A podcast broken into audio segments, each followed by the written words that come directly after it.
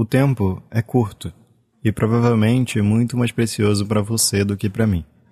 É por isso que nesse episódio eu quero deixar que a minha criança interior converse com a sua, sem ansiedade de ter que voltar à sua vida cheia de responsabilidade de adulto. Dê tempo ao tempo e talvez cubra os relógios da sua casa. Acesse o roteiro e os links de referência desse episódio em vírguladobrada.com.br barra 16. Eu sou o Diego Malva e esse é o Vírgula Dobrada Podcast.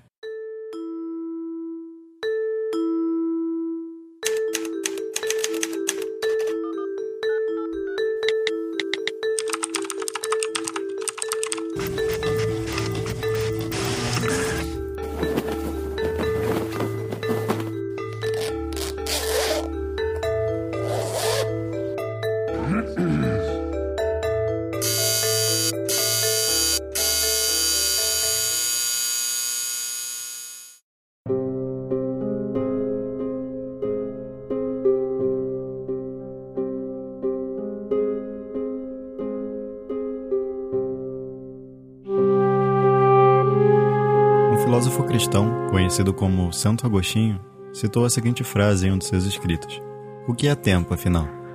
Se ninguém me pergunta, eu sei, mas se me perguntam e eu quero explicar, já não sei. Existem muitos filósofos e teóricos que buscaram dar ao ser humano uma resposta conveniente às nossas dúvidas pessoais no que consiste o tempo.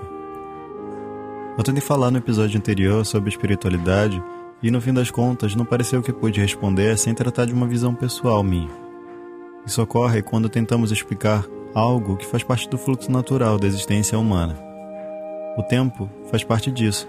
Então, nem mesmo quando nós, seres humanos, analisamos os aspectos externos do que a natureza fornece para nós, é possível agradar aquele que busca saber mais sobre o assunto.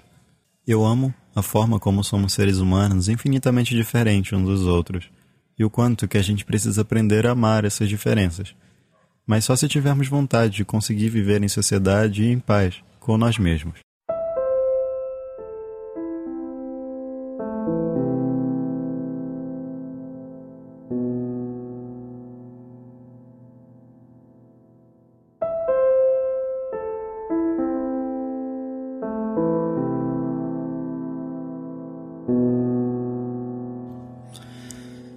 O sofrimento e a solidão fazem parte do caminho que trilhamos desde a nossa infância.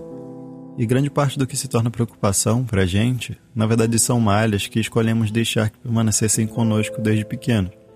É por isso que é difícil falar do tempo sem ter que refletir e, às vezes, enfrentar os nossos mais profundos medos. Para tentar explicar o tempo de maneira um pouco mais simples, só que não menos profunda, eu vou usar o filósofo Henry Bergson.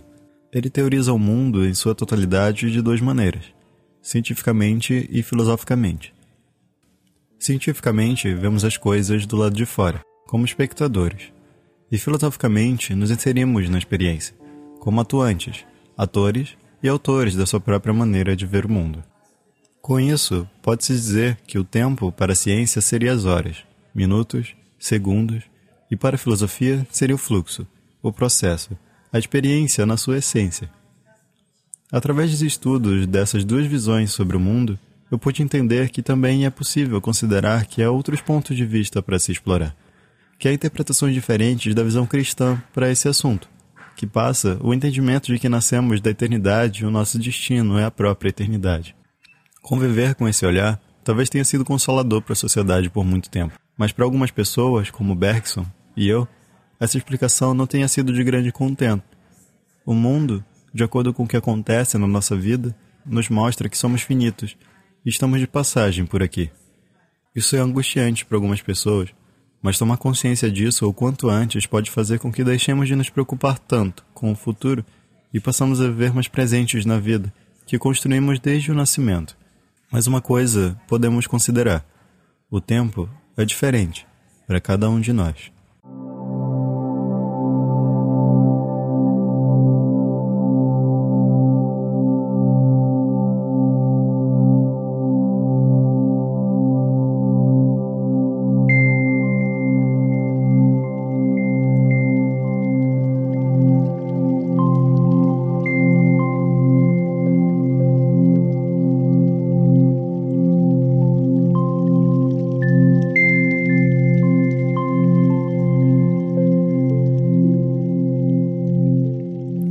Lembranças permanecem em você desde a sua infância?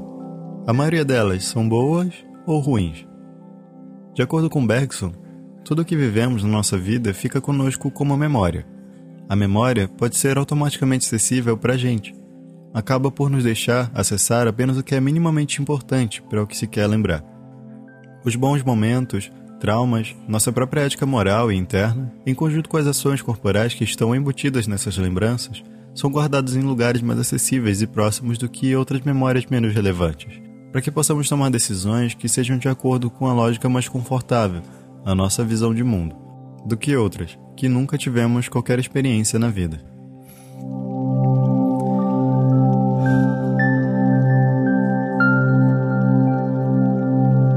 Não nascemos conhecendo o valor que achamos que o tempo tem.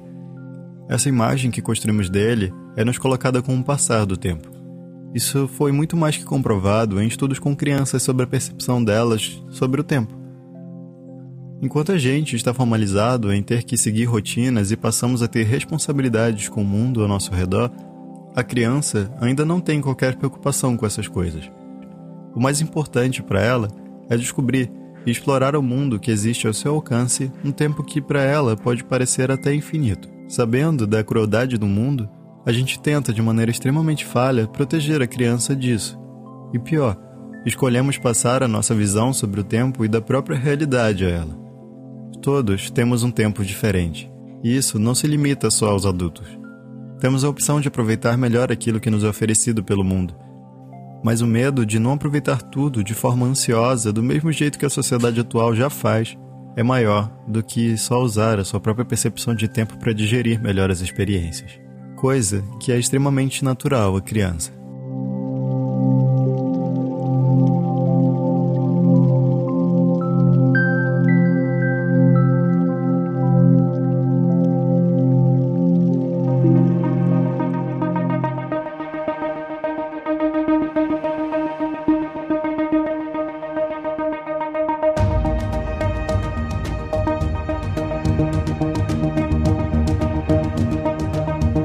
É bem claro para você, provavelmente, que a sociedade moderna se tornou extremamente ansiosa mesmo. E acho que essa ansiedade só tende a aumentar e se disseminar entre as pessoas. Se tornou cômodo estar preocupado com o que pensamos e o que os outros pensam de nós. As maiores redes de comunicação, dos quais mantemos contato à distância, ao invés de valorizar a diferença e a individualidade, apenas unem aqueles que compartilham características muito específicas conosco. Temos uma ilusão de que os outros nos compreendem e passamos a nos preocupar só com as partes que valorizam em nós. No fim, essas relações não nos preenchem, nem deixam que amemos a diferença camuflada, por sermos direcionados a considerá-las uma fraqueza.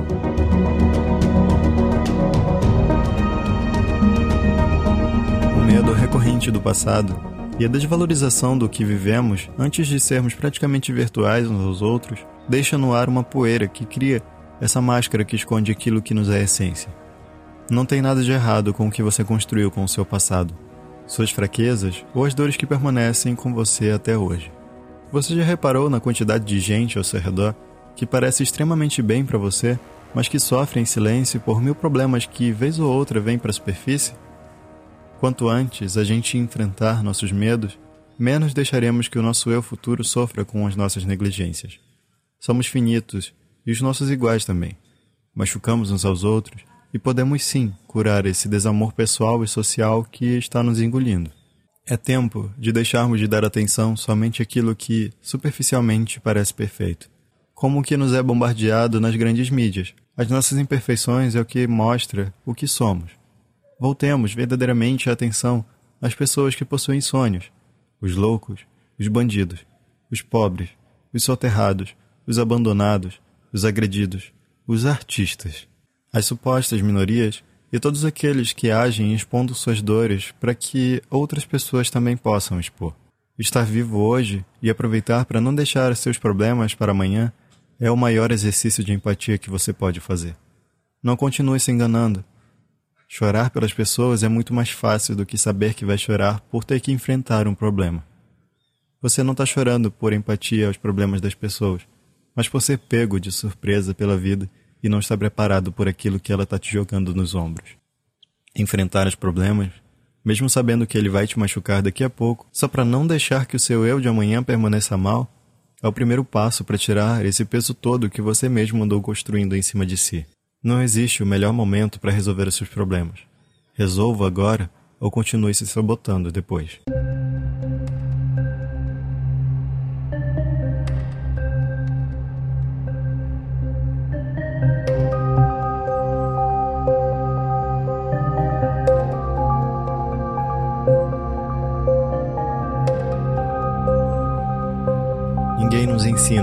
Ser adulto. Os adultos de hoje acham que os seus sonhos de criança não tinham sentido nenhum. Considere toda a sua história. Encontre uma lógica para tudo de bom e de ruim que foi guardado na sua memória. Talvez não exista o destino, mas acredite, nada do que você faz hoje é por acaso. É tudo reflexo do que você fez ou deixou de fazer antes mesmo de saber falar direito. Para se viver bem o presente, é preciso que tratemos o nosso eu com o mesmo carinho que todas as pessoas que você já amou na vida. Talvez seja a hora de descartar que vai haver um dia em que tudo vai ser perfeito. Mesmo que alcancemos a paz pessoal, ainda convivemos com outras pessoas que não têm a menor ideia do que seja isso. Se não estivermos abertos a estar em harmonia com essas pessoas também, é provável que nada disso terá sentido para você. E todos continuemos ainda tendo que enfrentar milhões de outros problemas. Respeite-se. O presente é o equilíbrio do passado e do futuro. É importante frisar o que eu disse há um tempo atrás. Todos temos o nosso tempo. Do jeito que as crianças veem o mundo, ainda se pode retirar um bom aprendizado. Olhamos para tudo com o olhar de uma criança. Vamos apreciar aquilo que para muitos é velho e nos direcionar para ver o novo naquilo que parece estabelecido. Não é porque podemos aprender sobre tudo hoje na era da informação que somos especialistas em tudo. Eu não sou especialista e nem sei por quanto tempo que a mensagem que eu quero passar aqui ainda pode servir para você. Mas nunca é tarde para mudar a sua vida, sua opinião e a ansiedade que só quer consumir o que, na verdade, a gente tem que apreciar.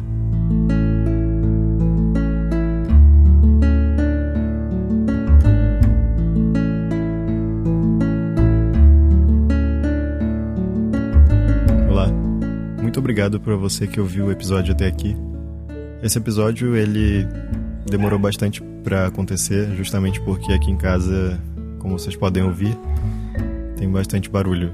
Então é um pouco complicado para mim ainda ter que produzir e também ter paciência para deixar com que as coisas fluam do jeito certo. É... Falar sobre o tempo para mim foi bastante tocante, principalmente porque eu não estava conseguindo ter tempo e o tempo deixar com que eu tenha tempo também. Então eu só queria pedir desculpa por vocês que esperaram por tanto tempo para esse episódio acontecer e também agradecer a todos aqueles que esperaram e deixaram com que isso realmente aconteça no tempo certo. Eu queria avisar para vocês também que a gente saiu do Catarse e agora fomos para o Apoia-se porque o Apoia-se ele tem mais maneiras de conseguir interagir e também um controle melhor sobre as recompensas dos apoiadores. Aí, então eu resolvi dar uma reformulada em tudo aquilo que é vantagem é, para as pessoas que apoiam ao projeto. E caso você queira apoiar esse projeto, é só acessar vírguladobrada.com.br barra apoie. Me ajude a compartilhar esse projeto e também os outros podcasts de dentro da network do Vírgula Dobrada. E siga-nos nas redes sociais, no facebook.com barra vírgula dobrada, no Twitter, arroba vírgula network e no Instagram, arroba vírgula dobrada. No Instagram você pode me encontrar como arroba Diego Cansado. E esse foi o Vírgula Dobrada Podcast.